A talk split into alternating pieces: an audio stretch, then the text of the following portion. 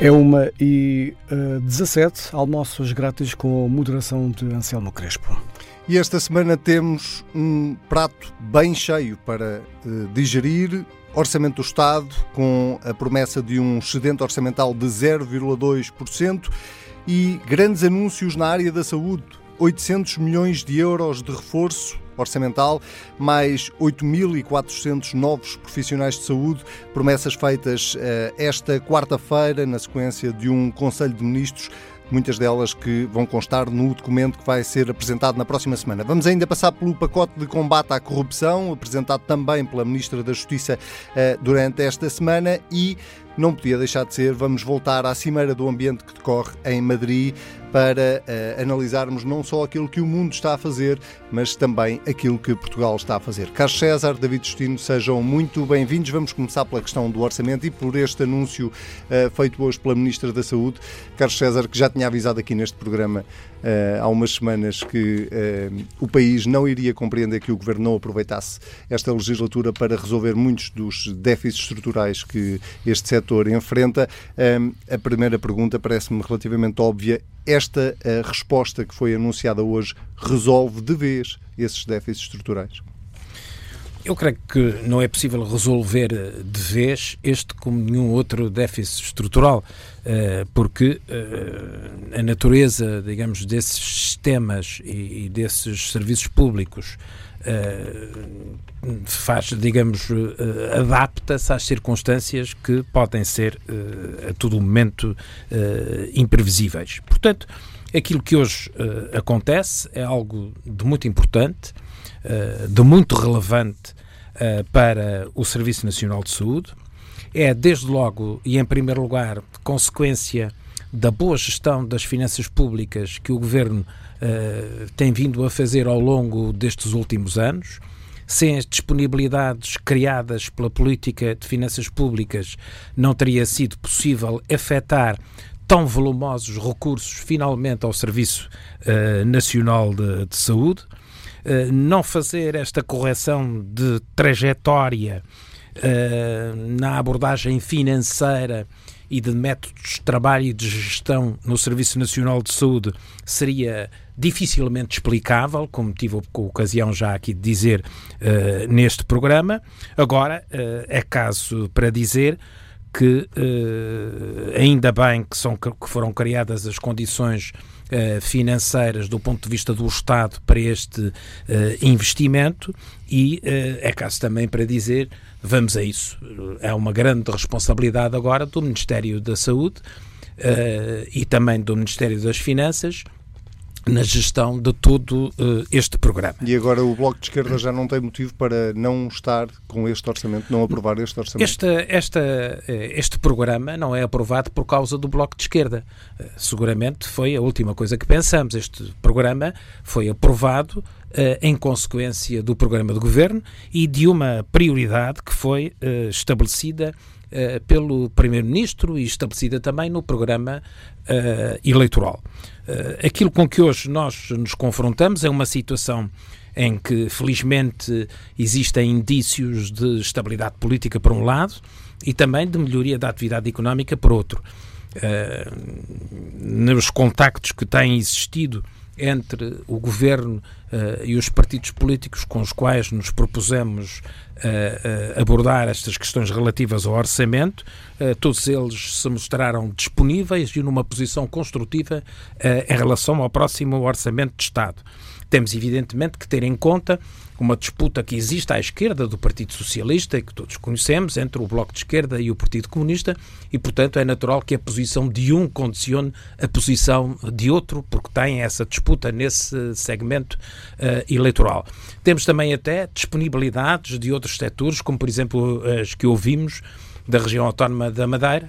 Dos deputados uh, do PSD Madeira. Sim, são declarações apenas que responsabilizam uh, o próprio PSD da Madeira, visto que uh, o, nem o Governo nem o Partido Socialista instou o PSD Madeira a qualquer alteração de posicionamento ou a qualquer posicionamento especial em relação ao Orçamento de Estado, mas apraz-nos registar que, do ponto de vista das regiões autónomas, há indícios claros de um reconhecimento uh, de uma política do governo para o Portugal inteiro. E isso tem, evidentemente, importância. Portanto, não por tem receio lado, que este orçamento uh, não seja aprovado? Sim, por um lado temos essa expectativa positiva e, por outro lado, também temos outros indicadores que são uh, importantes. Temos um contexto de previsão para a União Europeia com a Europa a crescer melhor uh, do que aquilo que se estimava para o próximo ano e, naturalmente, com isso favorecendo as exportações portuguesas e confirmando os indicadores que temos avançado, um crescimento da ordem dos 2% para a economia portuguesa. Portanto, temos perspectivas positivas. Por outro lado, temos, evidentemente, eh, já eh, algumas questões que têm assumido alguma polemicidade, mas que gostava de saber porquê. Foi anunciado que haverá um excedente orçamental uh, da ordem dos 0,2%, uh, eh, e sobre essa matéria tenho ouvido as reações mais extraordinárias. reduzir a dívida com excedente orçamental Uh, pela primeira vez, independentemente dos saltos primários, pela primeira vez ao fim de 50 anos, peça uma coisa de sumenos para uns quantos analistas e para uns quantos políticos. Há dias em que uh, se critica o aumento nominal da dívida, agora critica-se a criação de um excedente para diminuir o valor uh, da dívida. Uns dias dizem que Centeno perdeu o poder, outros dias dizem que Centeno impõe um determinado valor uh, para o déficit e para o excedente.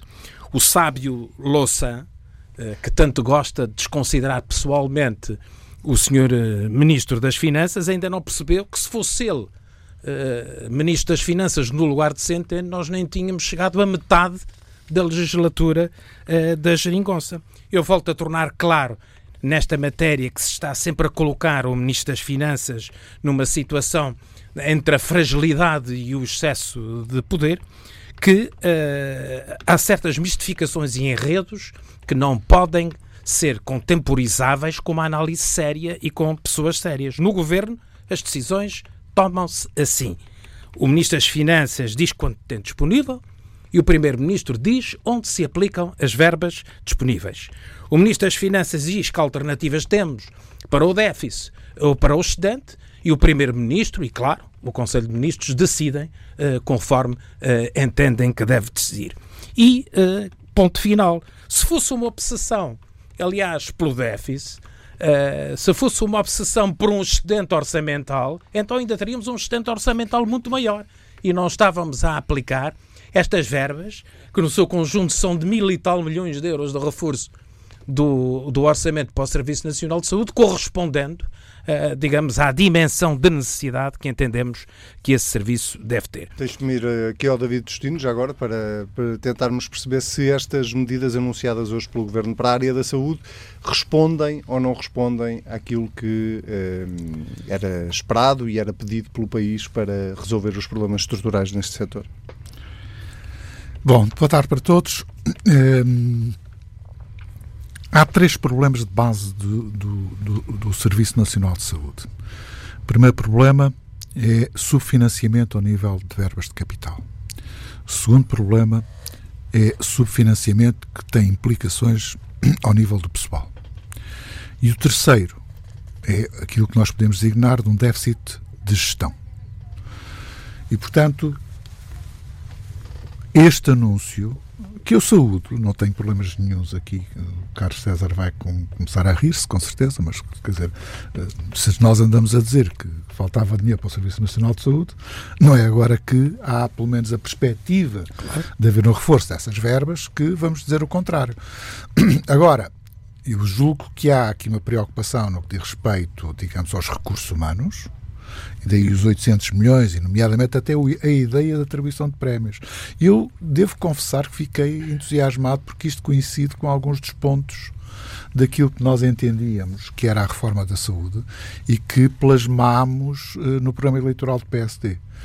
E, portanto, uh, Quer dizer, não podemos dizer que não gostamos. Ainda melhor, se o, se o não. governo consegue resolver dois programas de, ah, governo de uma do, vez dois, só, de uma vez estamos só. muito felizes. São duas cajadadas. mas eu creio que até são mais programas de governo do que dois. Uh, não, mas há, há, aqui depois o problema do investimento e há o problema, uh, digamos que a informação que eu tenho relativamente ao investimento ainda não é suficientemente clara, mas eventualmente, uh, digamos que há aqui um problema de 500 milhões ou 550 milhões para redução do estoque da dívida. Uhum. Isso quer dizer que eventualmente não vai ao orçamento, vai diretamente à dívida. Vamos ver como é que isso é feito Sim. em termos contabilísticos.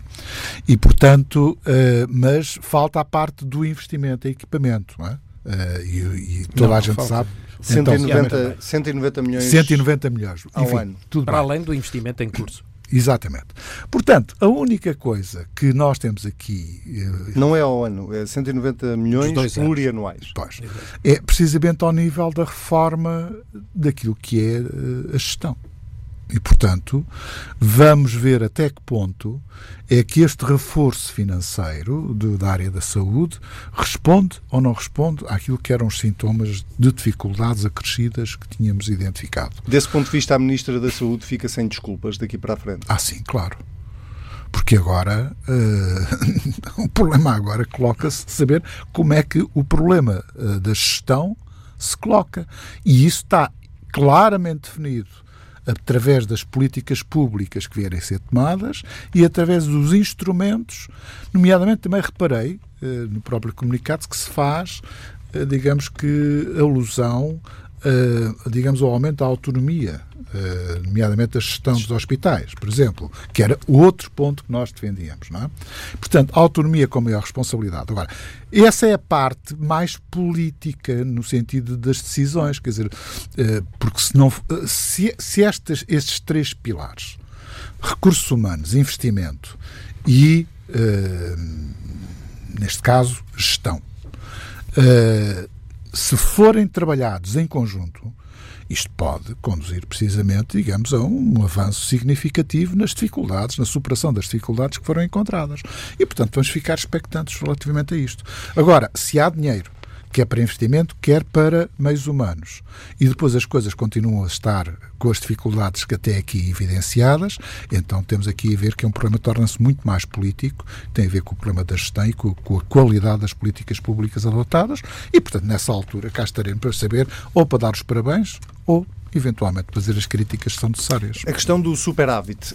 Um, é importante para o país ter este superávit. Manuel Ferreira Leite esta semana era muito dura nas críticas uh, a Mário Centeno, uh, dizendo, ou sugerindo até que ele devia sair de cena um, precisamente pela questão das prioridades políticas, por estar a apresentar um superávit de 0,2 quando há tanto problema estrutural ainda por resolver no país. Concorda com Manuel Ferreira Leite? Eu fui aluno da, da doutora Manuela Ferreira Leite e, portanto, nunca mais me esqueço de quando tive que ler o Keynes, eh, que o Keynes dizia uma coisa muito simples: é que se nós, em fase de recessão, precisamos ter déficits, em fases de maior crescimento económico, precisamos ter superávites para cobrir os déficits que, entretanto, fizemos nos anos anteriores. Em termos. É claro que, uh, geralmente, esta regra, que foi aplicada em tempos de guerra também, não é? Uh, quando, na verdade, se, se, uh, o Sr. Maynard Keynes era, precisamente estava à frente do Tesouro Britânico, é óbvio que se aplica também em outras situações. E, portanto, para mim, em termos de teoria económica, aquilo que conta é o seguinte: se nós andamos quase há não sei quantos anos com déficits, há de chegar à altura, se queremos reduzir a dívida, que temos de ter superávit. E, portanto, aquilo que o Carlos disse tem toda a razão.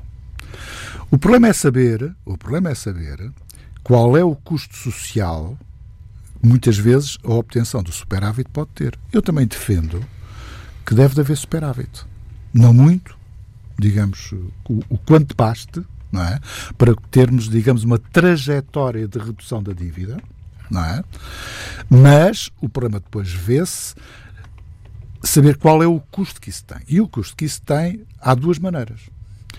Ou esse custo incide sobre a redução da despesa, ou esse custo incide sobre o aumento de impostos.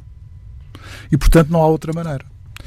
Das duas, uma. Se eu quiser favorecer o cidadão comum que paga impostos e libertá-lo um bocado do sufoco fiscal que ele está a sofrer, eu baixo-lhe os impostos. Se eu quiser eventualmente poupar o cidadão que é contribuinte, então eu tenho que reduzir a despesa. O problema qual é? É que este governo tem recorrido à primeira fórmula, ou seja, de que para termos superávites é necessário aumentar a carga fiscal. E, portanto, conduzir uma trajetória de aumento da carga fiscal, quer em função do PIB, quer em termos absolutos, precisamente para cobrir uma despesa que não se reduz.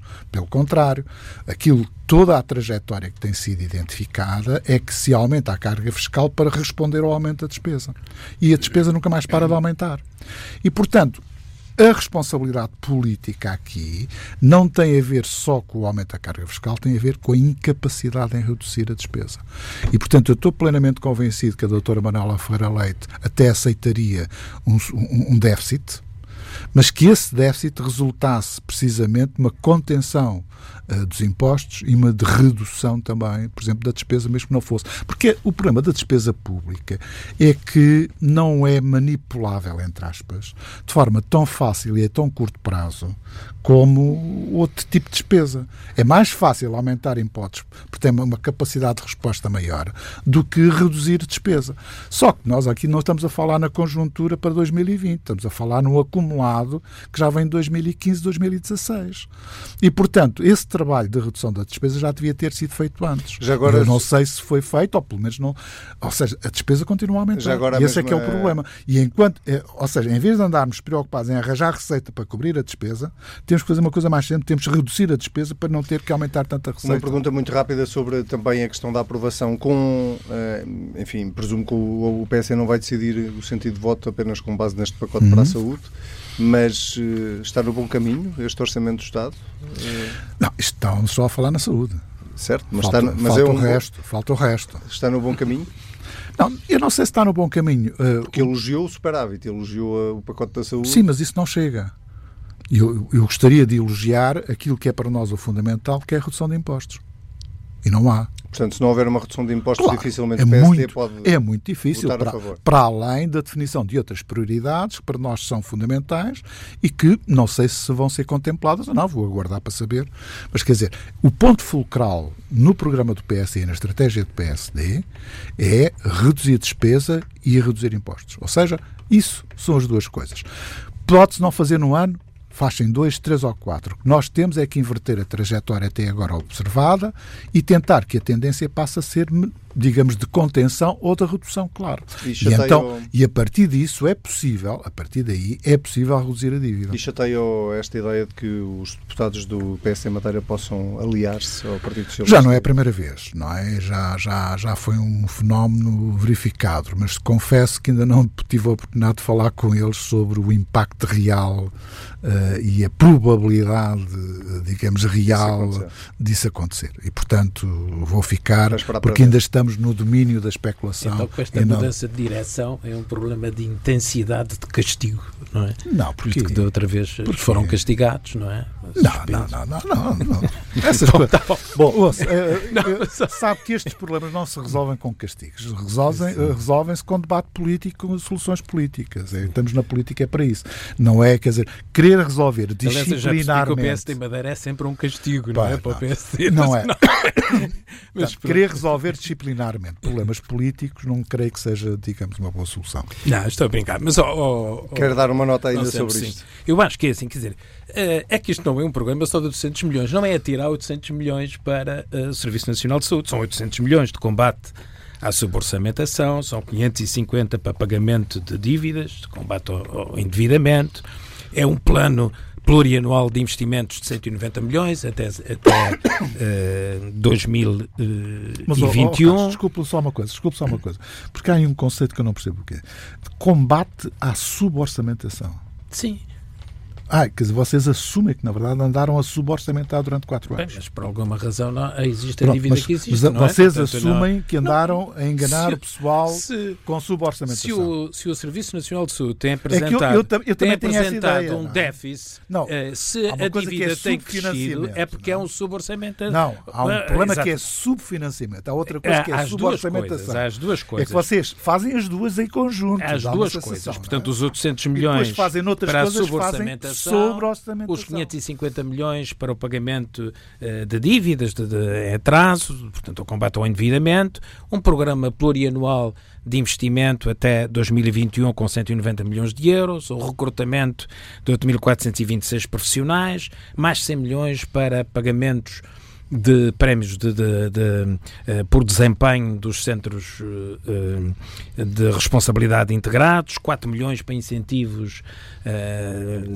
institucionais, medidas de boa gestão, medidas eh, de introdução de novos métodos de trabalho. A questão da gestão não se resume, bem pelo contrário, muitas vezes é um problema da autonomia de gestão não, das claro, unidades de saúde. Pelo contrário, é necessário, como já aqui discutimos noutras ocasiões, que haja alguma centralização do ponto de vista de orientações no recrutamento de recursos humanos e na aquisição, por exemplo, de equipamentos casos. e na diferenciação uh, de cuidados. Portanto, tudo isso é importante e tudo isso agora também tem uma base e um suporte financeiro para que estas políticas sejam desenvolvidas. Mas a questão do orçamento de Estado não se resume a esta questão do Serviço Nacional de Saúde. As prioridades têm sido sucessivamente reiteradas e até não serão, digamos, novidade, para além dos reforços, reforços agora do Serviço Nacional eh, de saúde, eh, temos as áreas que serão objeto de reforço, da segurança,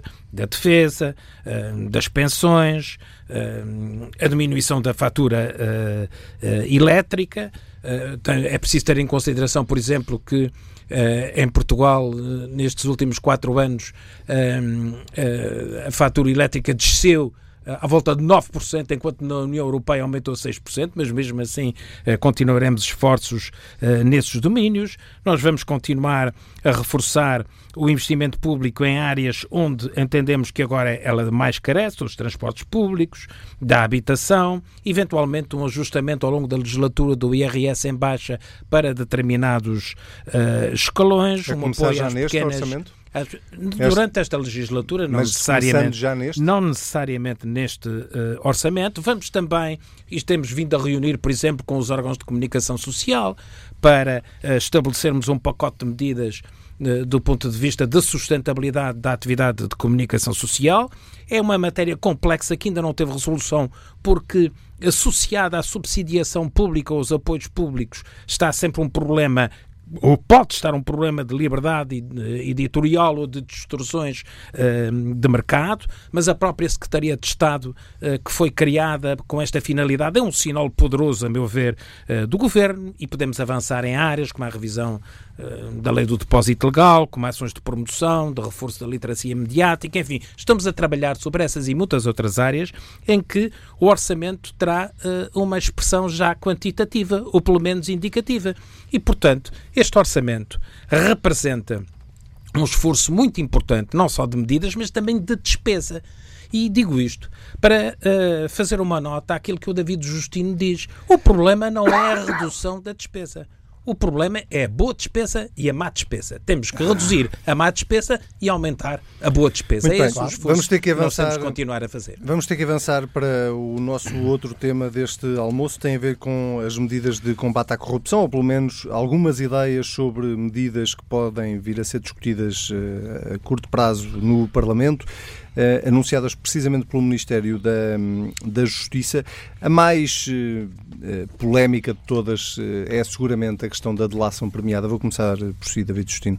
Um, ehm, este tema é recorrente, volta e meia o país está a discutir Parece. se a delação premiada deve ou não deve ser alargada, porque ela de alguma forma já existe, já existe na lei portuguesa. E a pergunta é muito direta: deve ou não deve alargar-se a delação premiada em Portugal? Bom, deixe-me só contextualizar um bocadinho isto, uh, porque senão andamos todos aqui uh, a ser vítimas do spin do governo, não é?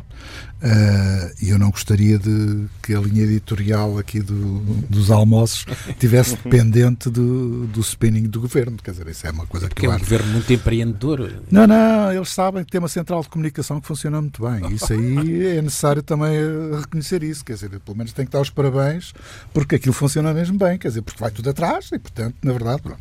Aquilo que aconteceu, para assinalar, entre aspas, o Dia Internacional, que é o dia de 9 de dezembro, de combate à corrupção, o governo uh, lançou um conjunto de, enfim, de pregos para a estrada. É? Uh, a propósito de uma coisa muito simples, é que vai nomear mais uma comissão para estudar uh, as medidas de combate à corrupção. Isso já tinha sido no dia 5, não é? Pois, mas entretanto reforça isso, não é? Uh, a comissão, Para além, ou seja, é mais um grupo de trabalho, não é? De estratégia nacional global e integrada no combate à corrupção, que vem juntar-se a uma outra instituição que também já existe, que se chama Conselho de Prevenção da Corrupção. E, portanto, vamos criando assim mais umas, umas tantas. Dizer, isto é, eh, digamos, uma feira eh, de contributos que eu fico muito impressionado. E, portanto, eu não vi nada de concreto, apenas que vi disse que, olha, lançar alguns temas para que, na verdade, este, este, grupo de trabalho possa definir um conjunto de soluções ou um conjunto de orientações que o Ministério adotará ou não adotará e o Governo adotará ou não, conforme assim o entender. Bom, mas se o Governo coloca em cima da mesa a delação premiada é porque admite implementá-la, não? Não sei, oh, Anselmo. Sabe que neste mundo eh, nós não nos podemos fiar nessas coisas. Quer dizer, não, este, aqui, este, aqui não é um problema de fé. Eu lido com factos hum, e não sou crente. E, portanto, nomeadamente no governo socialista, não é? E, portanto, nessa perspectiva, eu fico para ver. Agora, se lança o tema da delação premiada, falo com dois intuitos. Em primeiro lugar, para ver o que é que está. E em segundo lugar, para agitar, porque se dissesse que apenas ia criar uma comissão ou um grupo de trabalho sobre isto, quer dizer, todo, todos os portugueses diriam: oh, há mais um grupo de trabalho, mais um conselho, mais uma comissão. E, portanto, tinha que meter algum sangue, eh, digamos na, aqui no, no aspecto. Eu tenho um problema de base relativamente à delação premiada. Ou seja, aquilo que querem fazer ao que já existe, ou seja, dentro do chamado direito premial, há, já há condições de poder aplicar alguns dos princípios dentro de determinadas condições de delação premiada. Porquê é que eu, não, eu sou contra uh, a delação premiada? Por uma questão básica de salvaguarda de direitos. Única e simplesmente. E em segundo lugar, eu estava a dizer única e simplesmente, não, há mais uma, em termos pessoais, porque uh, eu há coisas que nos acontecem na infância que nós nunca mais esquecemos. Uh, e uma das coisas que me aconteceu é ver meu pai preso pela PIDE uh, após, uh, digamos, uma denúncia de um colega. Isso marcou-me para a vida e, portanto, não vou esquecer tão cedo. Eventualmente estou a ser influenciado por isso. Mas é claramente, num regime democrático, avançar no aprofundamento ou eventualmente no alargamento das condições, na facilitação destes processos de lação premiada, eu devo confessar, fico logo pé atrás. Mas essa é a posição do David Justino. Esta é a posição do David Justino. O PSD tem uma posição fechada não, sobre isso. A, a posição do PSD não é muito longe desta. Não é muito longe desta. É claro que o PSD não teve nenhum pai preso, não é? E, portanto, não é que eu saiba. Mas não é muito longe desta. E fico também muito preocupado. Pá, e fico muito preocupado. Para terminar. Fico muito preocupado com esta ideia de criação de tribunais especiais. É outra que eu não consigo ignorar o que é que foram os tribunais especiais uh, de há, uns, de há meio século atrás. E, portanto, uh, sinceramente, uh, quer por razões pessoais, quer por razões políticas, quer por razões até ideológicas, eu resisto uh, precisamente a este tipo. O que a justiça e a investigação criminal, nomeadamente em casos de corrupção, precisa é de ter meios. Meios humanos e técnicos, nomeadamente dentro dos técnicos dos tecnológicos, que hoje em dia, no que diz respeito ao problema da corrupção, a complexificação dos processos resulta precisamente que o corrupto está sempre muito mais avançado que a investigação. A investigação. Carlos César, é, delação premiada, é, é oportuno sequer colocar a questão agora em cima da mesa? Eu creio que a questão não foi colocada, mas uh, vamos, vamos então por partes. Em primeiro lugar, eu creio que é bom dizer que a corrupção não é o grande problema português. A corrupção é um problema em Portugal, tal como é uh, em outros países. E, como tal, deve merecer uma atenção uh, muito cuidada, porque é uma doença que, das, da qual uh, pode padecer e falecer as democracias. O PS, aliás, tem bons pergaminhos nesta matéria de combate à corrupção. eu lembro-me que uma das medidas mais eficazes e que continua a ser das mais eficazes hoje é o fim do sigilo bancário em matéria criminal, eh, sempre que o Ministério Público o solicita. E isso foi legislado na Assembleia por iniciativa do Partido Socialista e não teve o voto favorável nem do PSD nem do CDS. Uh, do que agora estamos a falar é de uma resolução do Conselho de Ministros, de 5 de dezembro uh, deste ano, que cria, junto do Ministério da Justiça, um grupo de trabalho que pretende fazer o quê? Definir uma estratégia nacional, uh, global uh, e integrada de combate à corrupção e que tem por missão apresentar um relatório até uh, meados de 2020, com representantes da Procuradoria-Geral da República, o Conselho Superior de Magistratura, o Conselho de Prevenção da Corrupção, a Polícia Judiciária, outras uh, instituições. Não se falou de delação premiada. Aliás, a ministra até fez questão de dizer que nem tolerava uh, essa designação do ponto de vista conceptual em relação à ordem jurídica portuguesa. Na verdade, a nossa Constituição não permite desde logo, a, a, figura da delação uh, premiada, tal como ela hoje existe, por exemplo, no, no Brasil ou, ou, nos Estados Unidos. Um, eu também entendo que a delação premiada, que não é o caso do Estado português, o, o, Estado, digamos, não descobre a verdade, compra, compra a verdade e subtrai a avaliação da culpa a alguém uh, na apreciação e no julgamento de um, de, de um tribunal. Uh, para mais ninguém uh, garante que o delator Uh, diga a verdade ou que não faça parte de um pacto de mentiras e, portanto, é uma figura muito perigosa e muito geradora de injustiças em que o princípio da oportunidade se sobrepõe ao princípio da legalidade. E isso não é admitido nem é admissível num Estado de Direito como uh, o Estado português. O governo, o que está a falar, decorre um pouco daquilo que já existe, por exemplo, uh, no quadro do combate ao tráfico de droga, que permite uh, premiar quem colabora com a justiça uh, e que não se aplica aos casos de, digamos, de, de, corrupção. Portanto, o governo não tem nenhuma intenção de avançar tem, com a delação premiada? A, a, a ideia com que este grupo de trabalho parte para trabalhar é de alterar a legislação penal de forma a ter outra proteção e outro enquadramento dos uh, denunciantes e clarificar o tratamento, uh, digamos, de alguém que tendo participado ou não em crimes, o denuncie, uh, digamos, à justiça. noutros casos, que havendo recuperação económica, se possibilite que em casos de, de confissão integral e sem reservas, possa o arguído beneficiar, de, de, digamos, de uma pena suspensa a propor, o Ministério, a propor pelo Ministério Público e a decidir pelo juiz. Oh, Carlos César, mas então isso, é uh, isso tal... não é delação, isso não é certo, uh, delação mas, é- premiada. Mas é um alargamento o que sugere, àquilo que existe atualmente. O que sugere, sim, uh, e uma adaptação aos casos de corrupção. Portanto, para uma, ficar claro para o os nossos... sugere também que esse grupo de trabalho labore é em matéria de obtenção, digamos, de mais meios e de aperfeiçoamento das ferramentas que podem estar ao dispor. Uh, também se, se, fala nesta matéria, por exemplo, do funcionamento dos megaprocessos, do, dos magistrados com formação de, uh, especializada, com o regime de separação de processos, um, com, enfim, com um conjunto de circunstâncias que uh, merecem hoje reflexão do ponto de vista da instrumentação do combate à corrupção. E é isso que está em causa, é isso que é importante que continue a ser feito porque uh, estas matérias são sempre, uh, digamos, quem corrompe ou quem é corrompido arranja sempre uma nova forma uh, de o fazer. E, portanto, aqueles que combatem a corrupção, como combatem a criminalidade em geral, também têm que ter uh, formas inovadoras, novos instrumentos e novas ferramentas para agirem com eficácia uh, neste setor.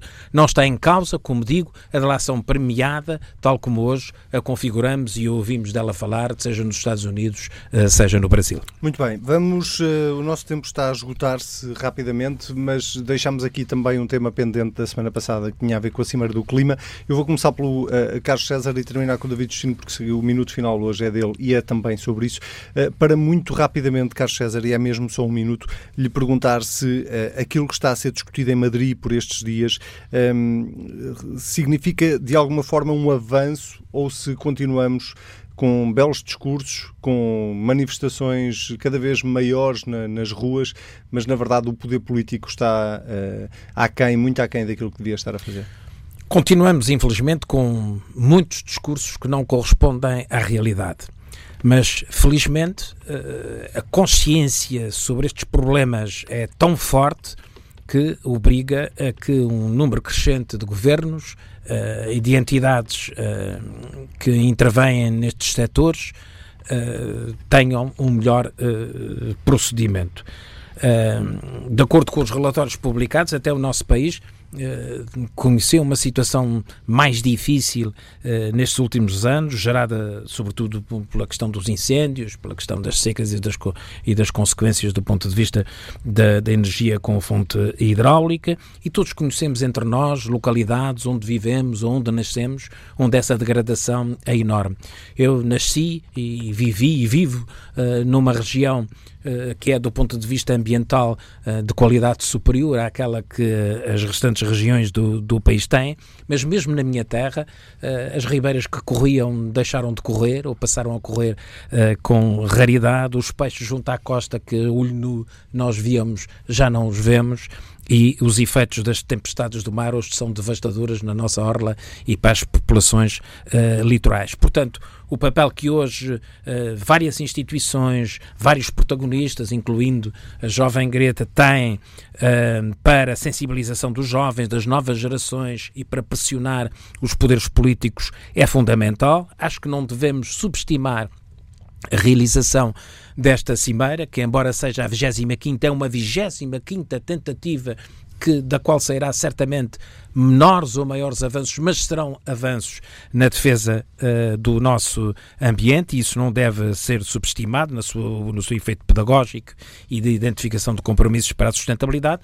E o próprio Conselho, uh, Conselho Europeu corriu nesta semana e que terá uma proposta de estratégia neste domínio apresentada pela nova Presidente da Comissão Europeia, também poderá ter uh, um grande avanço com o Pacto Verde Europeu, para o qual o governo português também entendeu e muito bem uh, sugerir que ele contemple também uma referência explícita à estratégia florestal da União Europeia. David Justino, é mesmo um minuto final.